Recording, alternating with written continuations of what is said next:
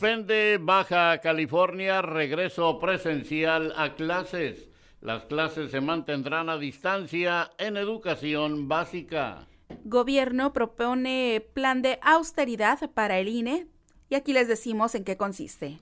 Rebasa Baja California los 100.000 casos confirmados de COVID-19. En México la mayoría apoya la democracia.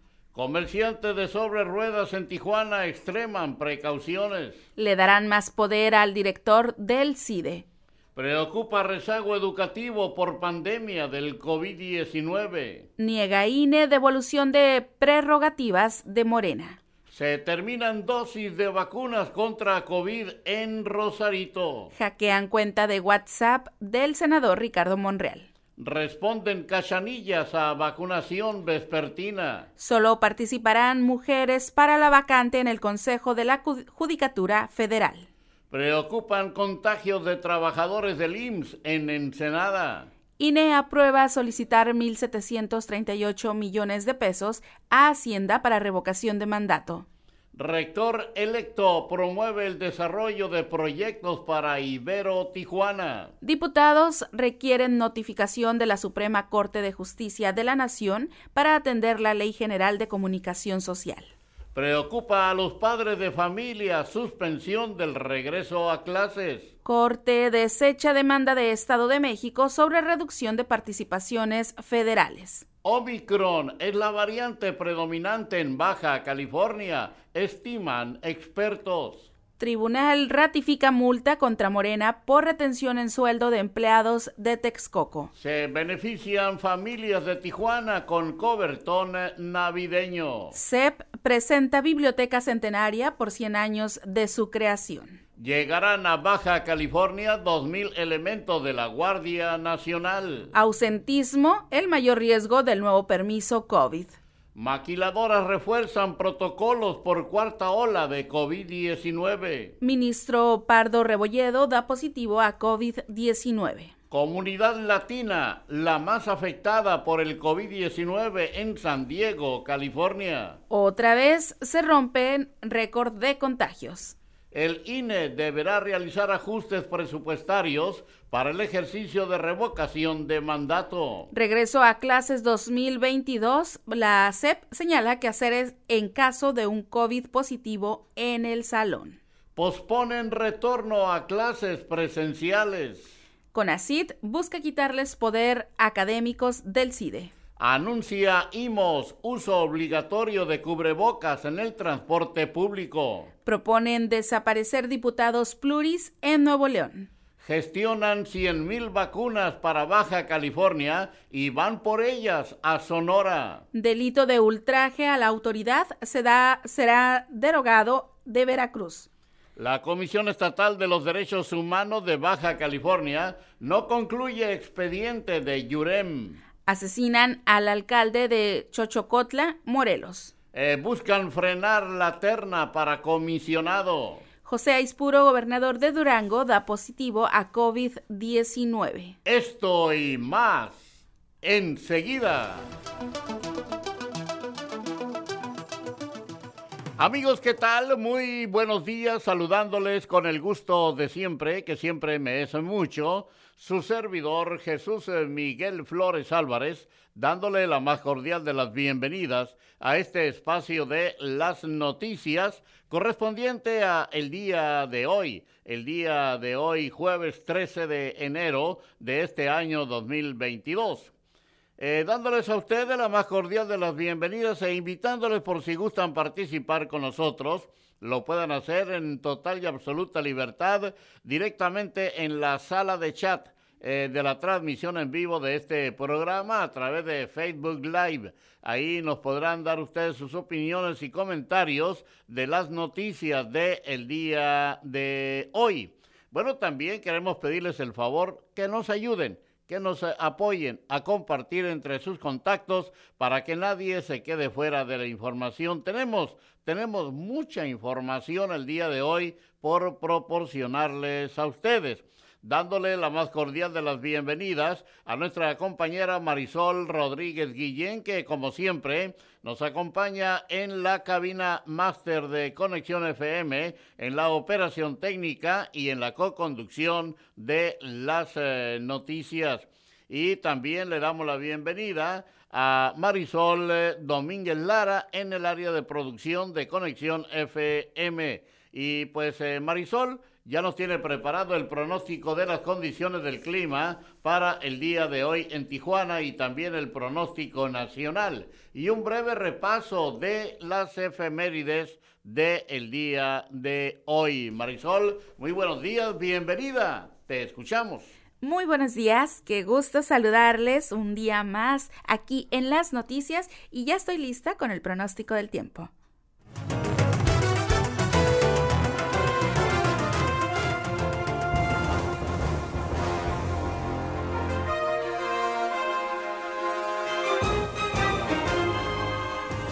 La temperatura al momento en la ciudad de Tijuana, Baja California, es de 16 grados centígrados. Durante esta mañana y por la tarde tendremos cielo parcialmente cubierto. Se espera una temperatura máxima de 23 grados centígrados y una temperatura mínima de 12 grados centígrados. Para el día de mañana, mañana viernes 14 de enero, la temperatura máxima llegará a los 21 grados centígrados y la mínima será de 11 grados centígrados. Para el próximo sábado, sábado 15 de enero, la temperatura máxima será de 22 grados centígrados y la mínima de 11 grados centígrados. Y para el próximo para el próximo domingo, 16 eh, de enero, la temperatura máxima será de 22 grados centígrados y la mínima de 11 grados centígrados, eh, con posibles de chubascos aislados, algunos posibles chubascos aislados y también se espera condición Santa Ana para mañana viernes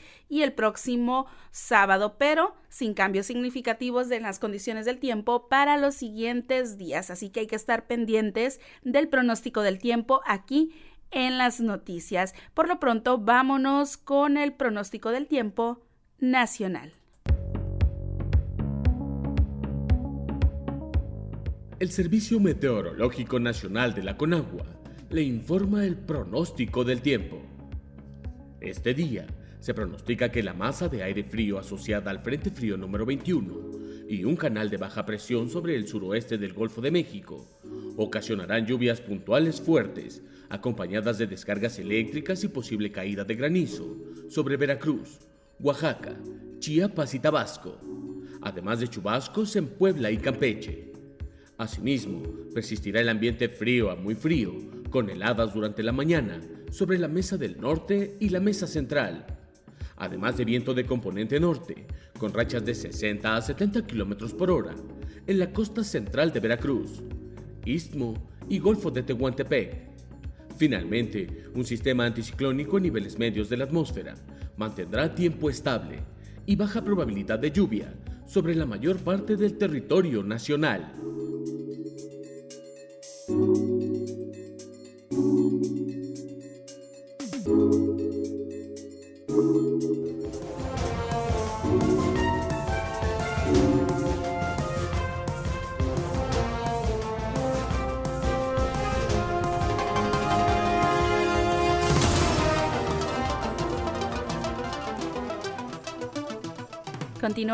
Con las efemérides de un día como hoy, 13 de enero, pero del año 1916, muere el general Victoriano Huerta, quien ocupó de forma ilegítima la presidencia de México tras ordenar el asesinato del presidente Francisco I. Madero e instaurar la dictadura más sangrienta en la historia del país. También un día como hoy, 13 de enero, pero del año 1128, eh, el Papa reconoce a los caballeros templarios.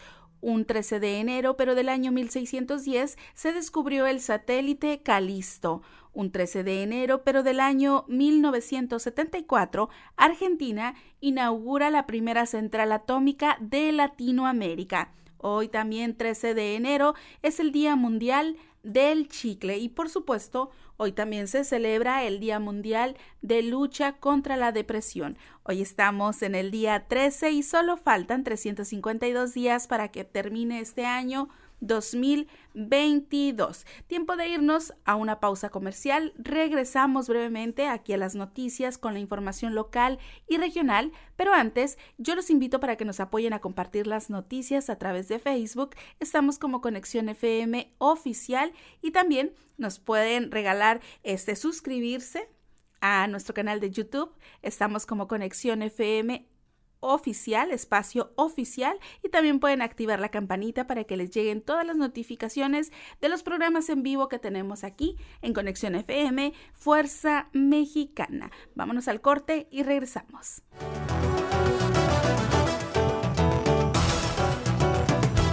Un, dos, tres. Conexión FM Fuerza Mexicana. Con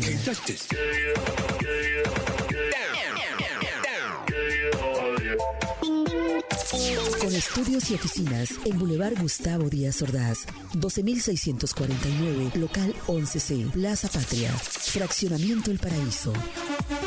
Tijuana, Baja California, México, México, México, México.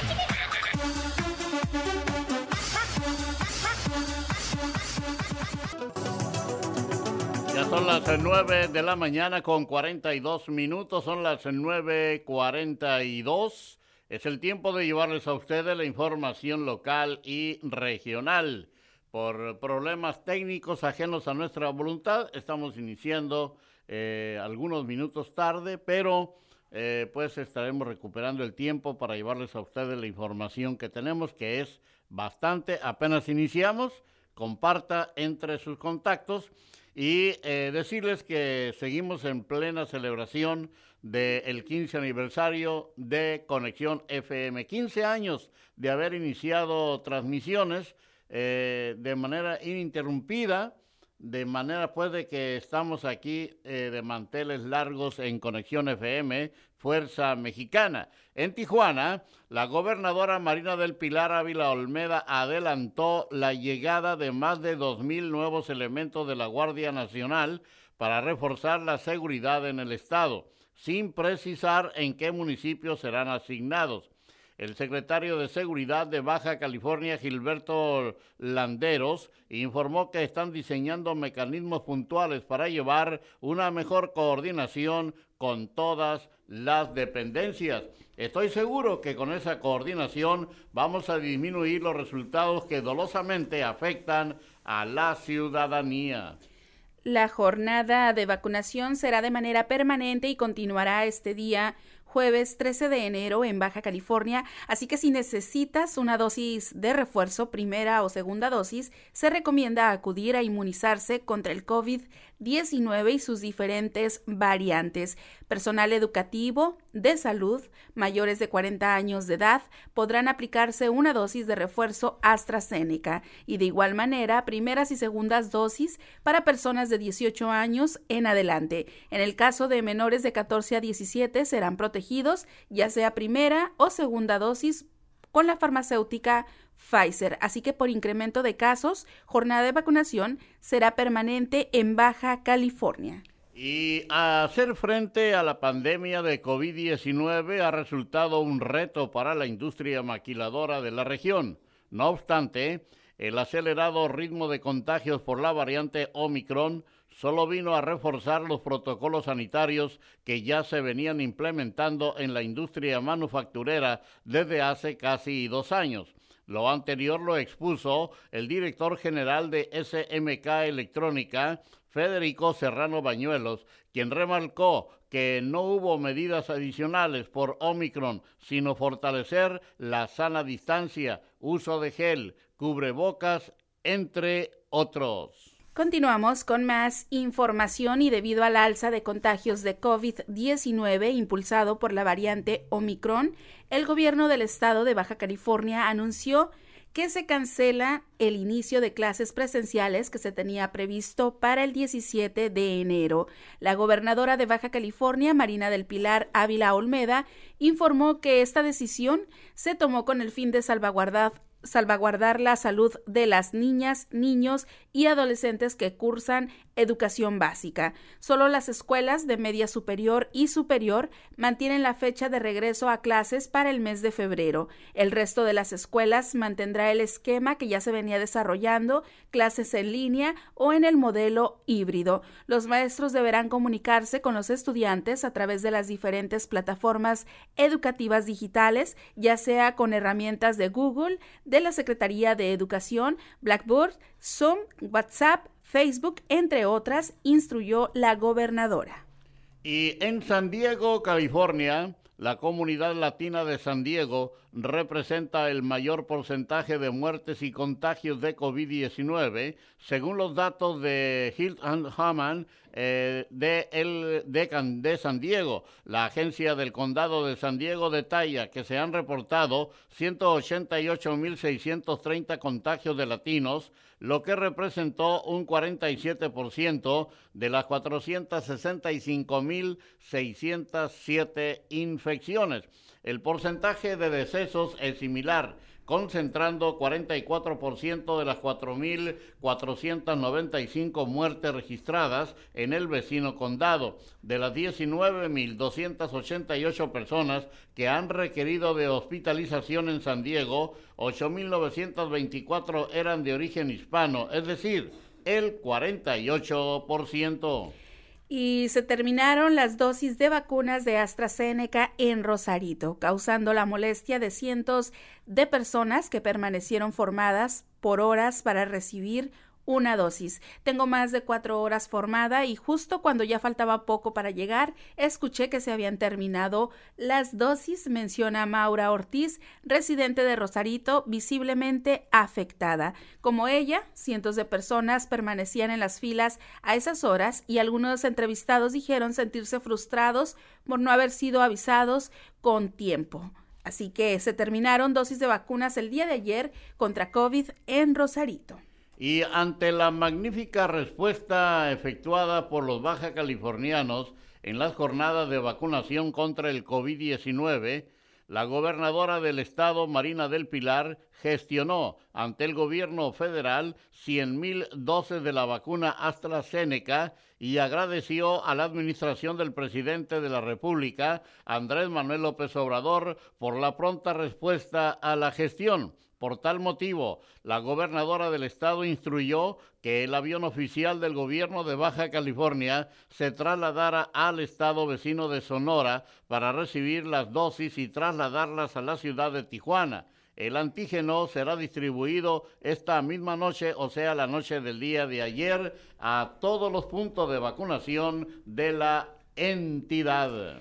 El peor momento de la cuarta ola de contagios de COVID-19 se estima para mediados de febrero, cuando se alcancen alrededor de 12.000 contagios, esto lo reveló la Secretaría de Salud en Baja California. El jefe del Departamento de Epidemiología de la Secretaría de Salud, Oscar Efren Sueta, presentó la estimación del comportamiento de la curva en la que se observa el pico máximo en dicha fecha. Sería para inicios de marzo que la curva llegara a su descenso de acuerdo con los cálculos epidemiológicos. Sin embargo, estas proyecciones pueden cambiar de acuerdo al comportamiento de los contagios. El secretario de Salud, Adrián Medina Amarillas, informó que se están tomando las medidas para poder atender la oleada de pacientes que exigirán atención primaria en los centros de salud y secundaria en los hospitales, en los hospitales COVID. Así que proyectan peor momento de la cuarta ola para mitad de febrero.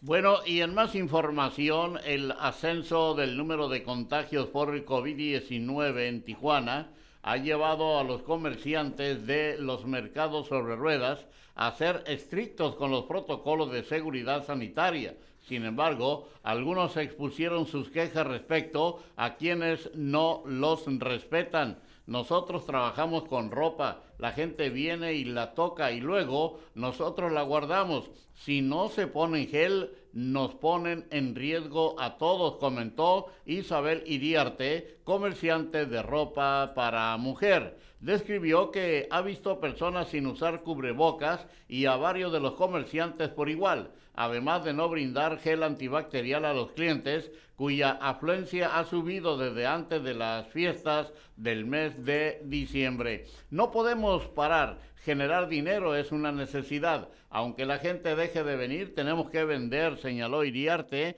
quien lleva más de cinco años en el negocio de la venta de ropa. Seguimos con más información y más de 20 trabajadores del área de cobranza de la subdirección de la Clínica 32 del Instituto Mexicano del Seguro Social de Ensenada resultaron positivos de COVID-19, lo que ha generado la preocupación del personal que continúa laborando. Eh, estamos muy inconformes, muchos compañeros a lo mejor no alzan la voz porque tienen miedo, sinceramente queremos respuesta ante esta situación. Simplemente en la semana salieron más de 20 casos positivos, hay un brote muy grande. Los muchachos sanitizaron, hicieron su mejor esfuerzo por parte del sindicato, pero tienen que hacerlo con el equipo adecuado, expresó Elida Flores, trabajadora del Departamento de Cobranza del IMSS. La trabajadora precisó que continúa laborando personal que cuentan con enfermedades que ponen en riesgo su salud y señaló que no cuentan con los protocolos necesarios para evitar un contagio. Así que preocupan contagios de trabajadores del IMSS en Ensenada. Y en Tijuana, conforme avance la pandemia del COVID-19, mayor será el rezago educativo que presenten los alumnos de Baja California, advirtió el presidente de Coparmex en Tijuana, Roberto Rosas Jiménez.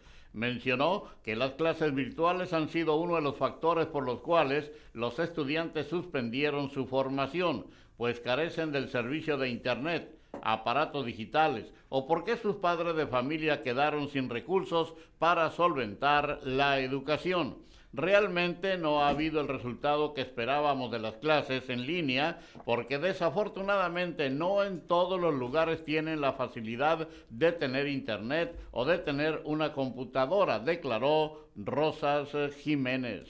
En otros temas, hieren a hombre con disparos de arma de fuego en la colonia Constitución en Rosarito. No se reportaron detenidos. De acuerdo con la información, el ataque tuvo lugar sobre la calle Veracruz, donde se reportó la presencia de un hombre tirado en la acera, el cual había sido baleado cerca de las 18.30 horas. La víctima de 39 años presentaba lesiones a la altura de la espalda, indicaron paramédicos de la Cruz Roja que acudieron a brindar los primeros auxilios. En el sitio se localizaron dos casquillos percutidos, pero de los agresores no se brindó mayor información. Se inició un operativo de búsqueda para dar con los responsables y resultados positivos hasta el momento. Así que hieren a un hombre con arma de fuego en Rosarito. Y ante la demanda de la vacuna contra el COVID-19, miles de mexicalenses acudieron al puesto de vacunación vespertino implementado en la Plaza Mandarín.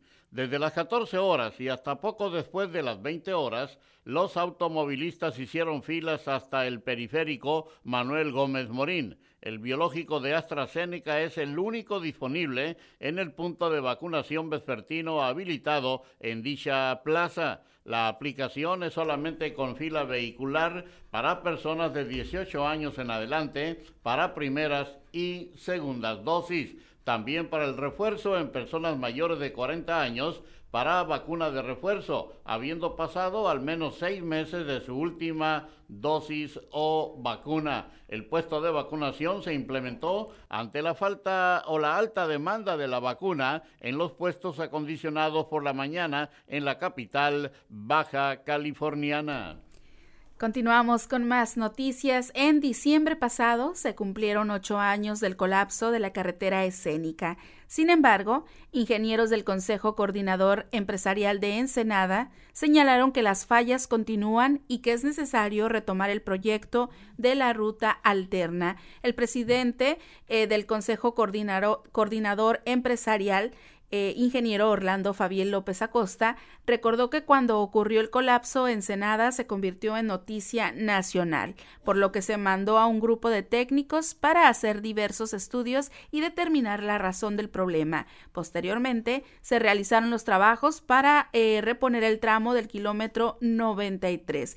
El líder empresarial mencionó que en aquel entonces la Comisión de Infraestructura solicitó el proyecto de la ruta alterna con estudios que había hecho la Secretaría de Comunicaciones y Transportes, que ya contaba con un proyecto bien definido. Se estaban consiguiendo los recursos. En ese tiempo se había estimado en más de 3 mil 3 mil millones de pesos para hacer entre 22 y 25 kilómetros. Pero había una problemática porque no estaba clara la tenencia de la tierra. Estaban todos los estudios aprobados, estudio de impacto ambiental, proyecto ejecutivo, análisis de costo y beneficio se mencionó. Así que sigue habiendo hundimientos en la carretera escénica y quieren retomar ruta alterna.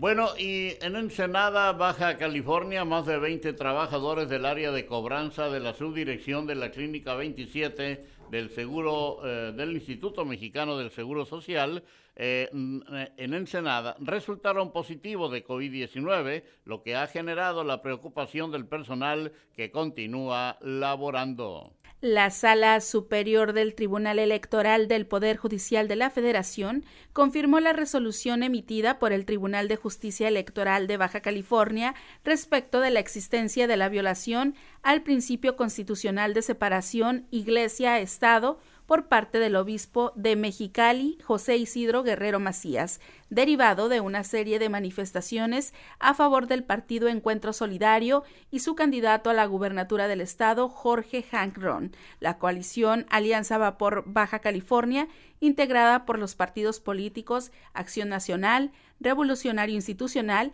y de la Revolución Democrática, así como de su candidata a la presidencia municipal de Mexicali, Eva María Vázquez Hernández. La denuncia se presentó en abril de 2021 y fue resuelta en noviembre por el Tribunal de Justicia Electoral del Estado de Baja California, declarando existente la infracción al artículo 130 de la Constitución Federal, atribuida al obispo de Mexicali por la intervención en el proceso electoral que se celebró en ese estado, e inexistente la violación atribuida a las dos personas que fueron postuladas a una candidatura, así como a la coalición y partido político denunciados. Así que la Sala Superior del Tribunal confirma la violación al principio constitucional de separación Iglesia-Estado atribuida al tercer obispo de la diócesis de Mexicali.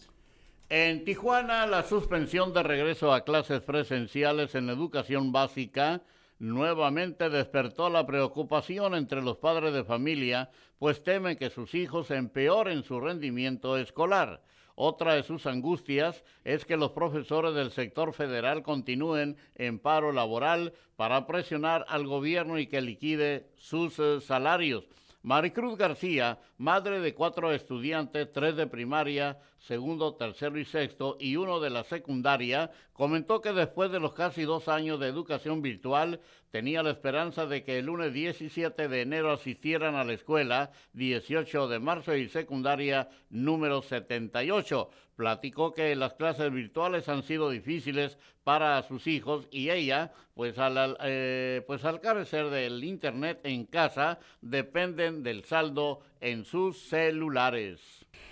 Cambiando totalmente de información, dos hombres fueron privados de su libertad en residencial del bosque la madrugada de este jueves, hecho que le costó la vida a uno de ellos. Según el parte policial, a la una de la mañana, seis sujetos encapuchados y armados lo sacaron de un domicilio particular. Los criminales se retiraron en dos vehículos de la marca Ford Focus, huyeron, pero uno de ellos fue interceptado por una unidad de la policía municipal. El agente que se acercó notó forcejeos y balazos al interior de la unidad, luego atacaron al elemento y este respondió la agresión de los presuntos delincuentes, según consignó en el informe preliminar. De ese vehículo salió una de las víctimas herida de bala y confirmó al policía municipal que había sido privado de la libertad en su casa en Residencial del Bosque. El hombre perdió la vida en el sitio pese a que arribó minutos después el área de emergencias médicas. Por el momento se desconoce el paradero del segundo hombre privado de su libertad. Bueno, y finalmente en la información local y regional, eh, continúa la Comisión Estatal de Derechos Humanos de Baja California con la investigación del caso en el que el niño Yurem Abdiel falleció a los cinco años de edad al recibir una bala perdida en un tiroteo que involucró a ocho policías municipales de Tijuana. De manera oficiosa, la Comisión Estatal de los Derechos Humanos a cargo de Miguel Ángel Mora Marrufo inició el 17 de septiembre del 2020 una indagatoria bajo el expediente 894 diagonal 2020, mismo que continúa en integración. Por esa razón, la posibilidad de que se emita ah, o descarte una recomendación por parte del ombudsman dependerá de los elementos que se logren desahogar durante el proceso de investigación y las conclusiones que se integren al expediente. En tanto, el desahogo de pruebas y solicitudes de información, entre otras diligencias, continúan llevándose a cabo por parte de la Comisión Estatal de los Derechos Humanos. Nos vamos a ir a una breve pausa aquí en las noticias. Cuando regresemos, les tendremos a ustedes el enlace directo con nuestro compañero, el periodista Gerardo Díaz Valles, y también les estaremos presentando a ustedes la información nacional, la eh, información que nos presenta eh, Antonio Vega de las notas que de las primeras planas que se publican el día de hoy en los principales diarios eh, de la República Mexicana. También los deportes. Los deportes también son noticia aquí en Conexión FM, en la información de Martín García, en la voz de David. Gómez. Adelante, regresamos. Recuérdalo siempre, tú eres el número uno. Número uno. Escuchando. Conexión. Conexión. Fuerza Mexicana. Conexión FM.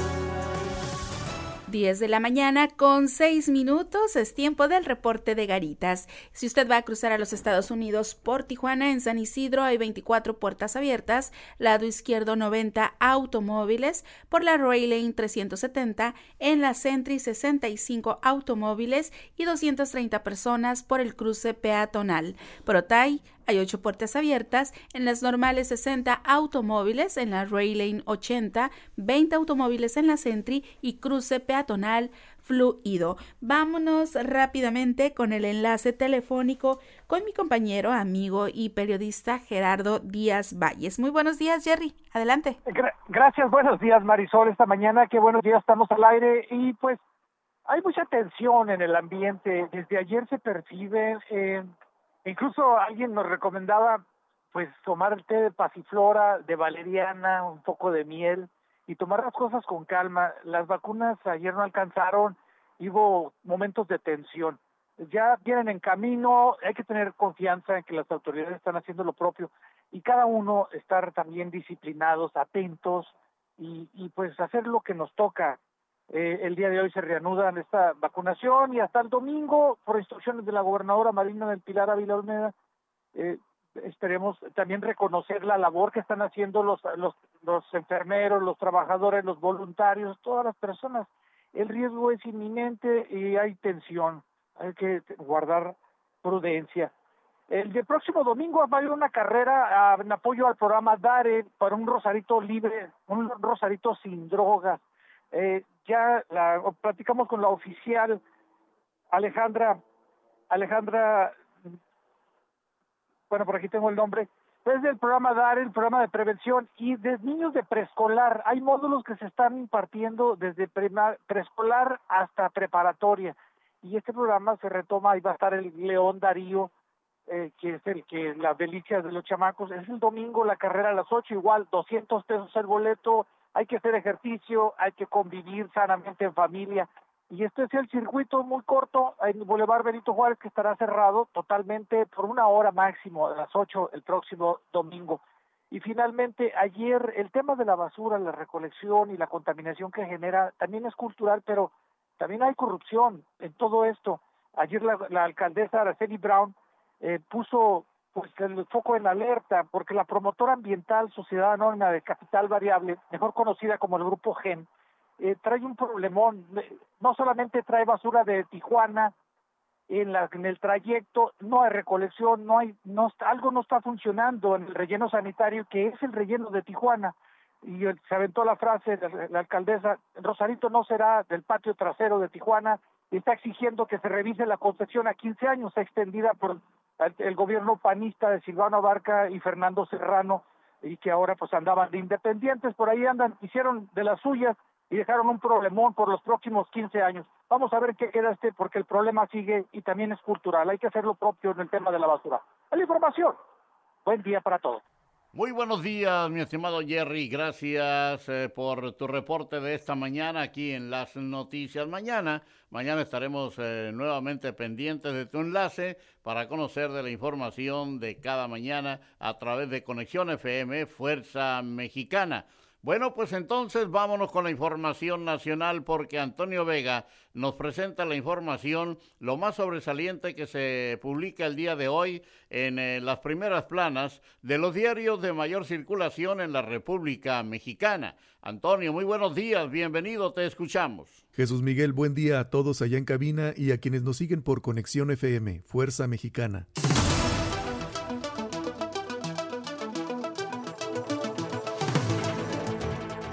Jueves 13 de enero de 2022, soy Antonio Vega. Este es un resumen de noticias publicadas en primeras planas de periódicos en México. El Universal, alimentos en México, con mayor inflación que en Estados Unidos. Comestibles se encarecieron 11.3% en el país y 6.3% en la nación vecina. Falta de competitividad y clima adverso entre las causas. La inflación de los alimentos asestó un golpe dos veces más fuerte en México que en Estados Unidos. Empresas exigen pruebas COVID-19 a trabajadores. En algunos casos no les hacen válido el permiso del IMSS que se tramita en línea para incapacidad. El principal epidemiólogo del gobierno de Estados Unidos, Anthony Fauci, alertó que Omicron infectará a todos. Solo 44.7% recibieron apoyo por deceso. El DIF ha aprobado 175.333 de las 391.602 peticiones por parte de deudos para cobrar los 11.460 pesos que se otorgan a familiares de muertos por COVID-19. El Heraldo, ilegal que se pida prueba COVID. Zoe Robledo, director general del IMSS. Empresas y escuelas no pueden exigir un test negativo a empleados ni a estudiantes. Tampoco es necesario para tramitar incapacidad, afirmó el funcionario.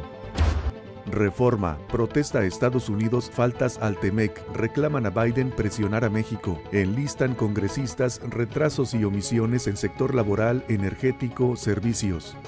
Cuauhtémoc en la mira. La Fiscalía de Morelos inició ayer una investigación en contra del gobernador Cuauhtémoc Blanco, a petición de 11 diputados locales por sus vínculos con el crimen organizado. También fue denunciado ante la Fiscalía General de la República. El fiscal Uriel Carmona informó que indaga una reunión con narcos.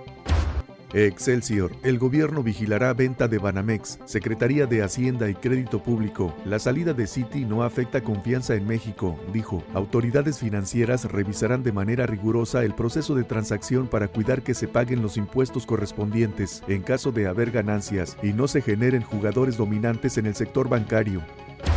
Milenio. Omicron dispara 77% contagios y 31% muertes en América Latina. Pandemia. La Organización Panamericana de la Salud puntualiza que la variante no es una simple gripa y prevé que la cuarta ola sea más intensa en México.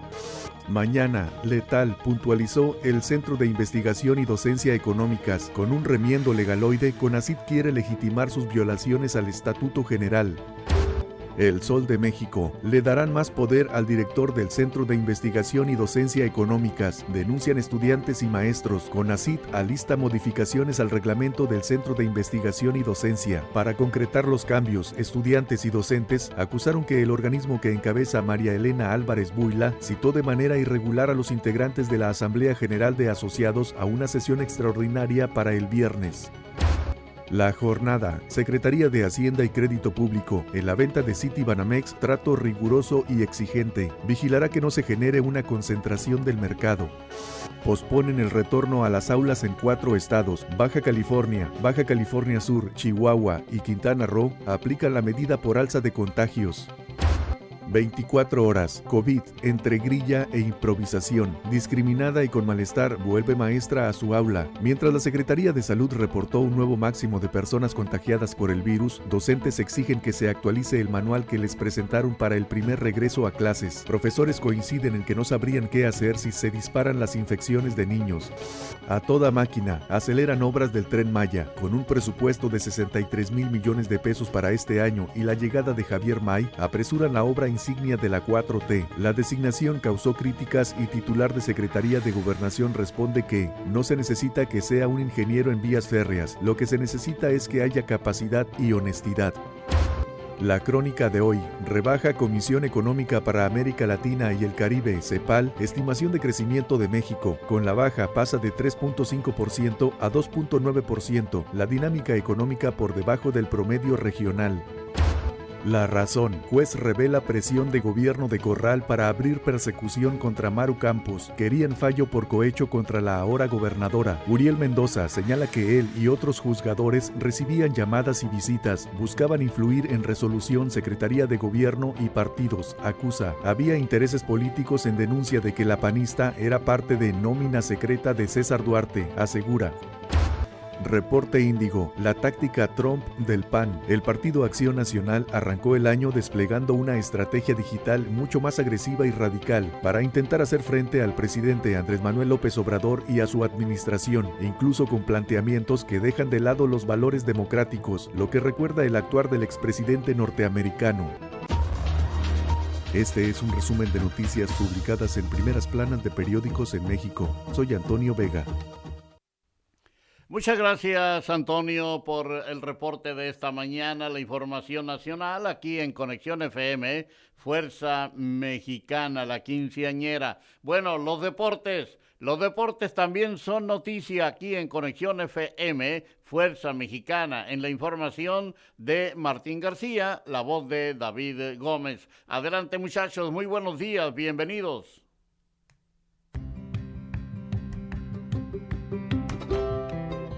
Hola, ¿qué tal? Muy buenos días, Jesús Miguel Flores, Marisol Rodríguez y a toda la audiencia de la hora 9 a través de Conexión FM Fuerza Mexicana. Iniciamos con las breves deportivas.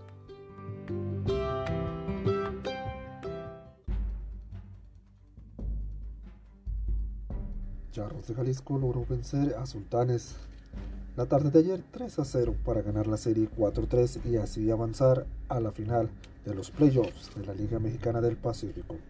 La serie final comienza mañana viernes.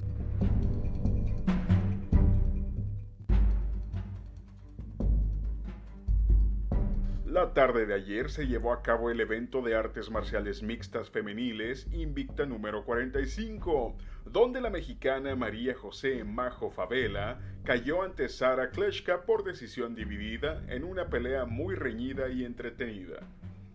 En el mismo evento, la brasileña Jessica Del Boni dominó y derrotó en las tarjetas a Alessia Zapitella para coronarse nueva campeona peso átomo de Invicta Fighting Championship.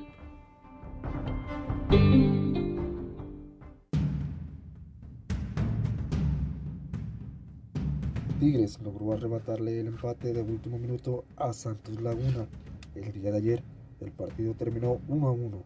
En el penúltimo juego, de la fecha 1 del fútbol mexicano. Mañana comienza la jornada 2 con el partido Querétaro contra Pumas.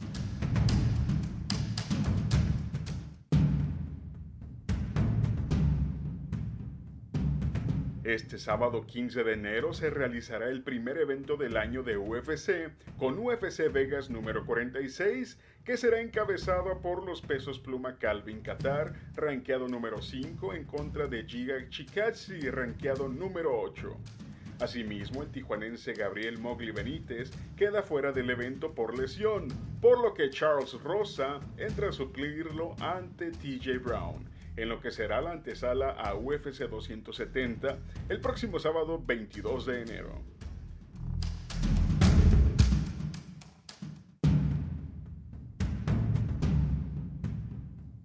El clásico español se definió en tiempos extras. En un partido de ida y vuelta, el Real Madrid se impuso nuevamente al Barcelona con un marcador de 3 a 2 en la semifinal de la Supercopa de España.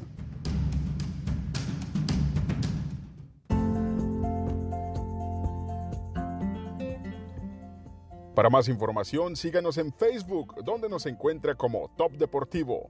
Sigue en su noticiero La Hora 9 solo por Conexión FM, Fuerza Mexicana. Con información de Martín García, soy David Gómez y les deseo un excelente día.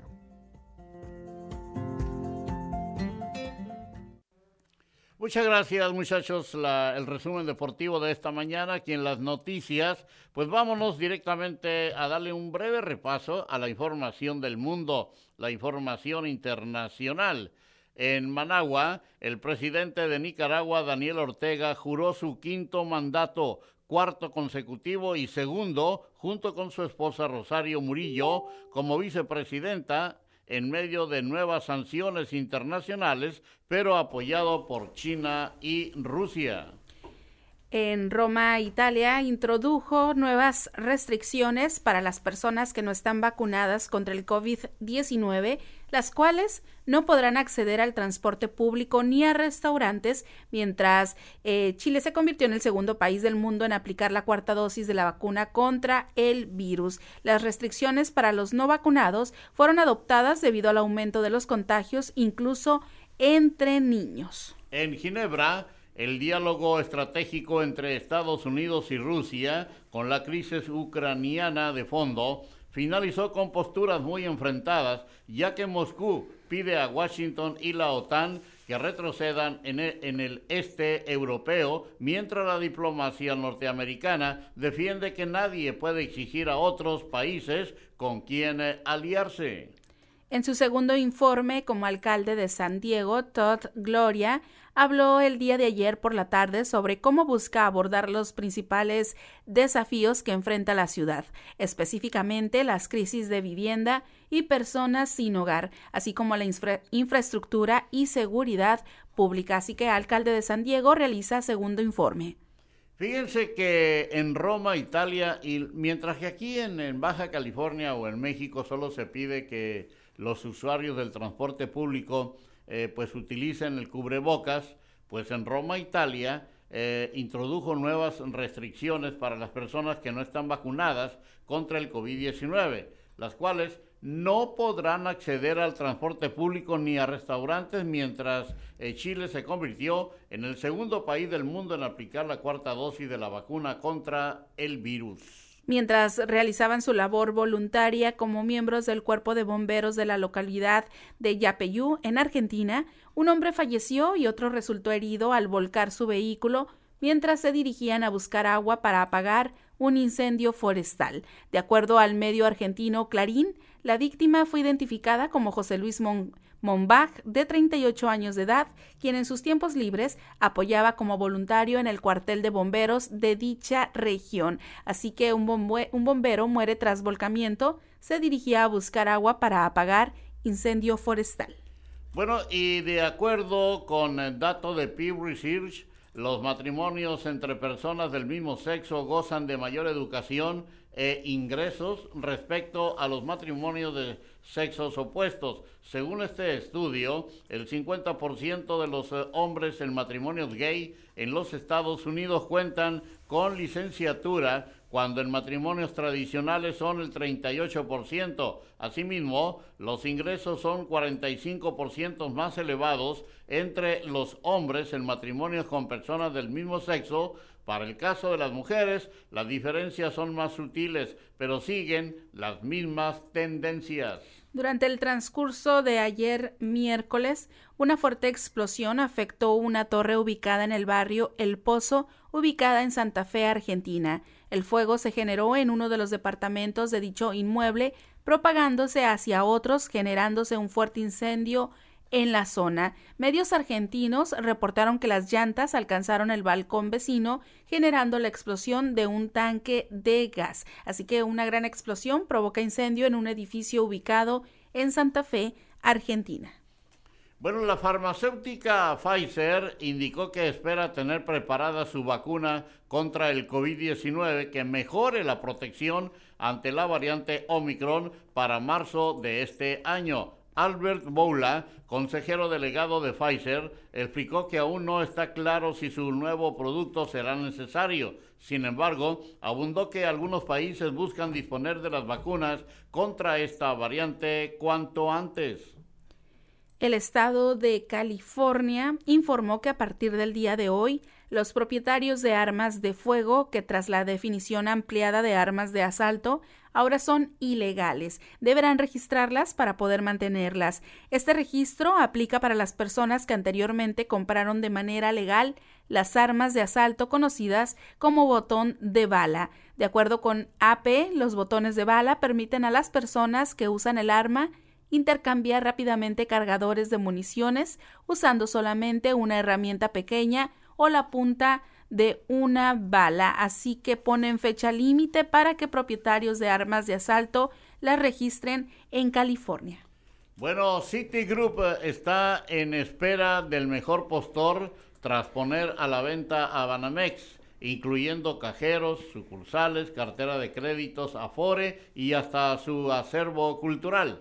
Tras el anuncio, Ricardo Salinas Pliego, dueño de Banco Azteca, TV Azteca y tiendas eh, Electra, externó a través de, una publicación en Twitter su intención de comprar Banamex y adelantó que pidió a su equipo analizar la conveniencia de adquirirlo. Una cámara de seguridad grabó el momento exacto en que una joven de 18 años de edad arrojó a su bebé recién nacido dentro de un contenedor de basura en Nuevo México, Estados Unidos. En el video se muestra cómo la madre, identificada como Alexis Ávila, se acerca hasta el contenedor a bordo de su automóvil, se baja de este, abre la puerta trasera y arroja al bebé al contenedor envuelto en una bolsa negra. Ávila asegura que no sabía que estaba embarazada, se enteró un día antes de dar a luz, no sabía qué hacer o a quién llamar, dijo ella a la policía. La madre fue capturada y encarcelada y se enfrentará a la justicia por los hechos y podría cumplir una sentencia de 15 años de prisión.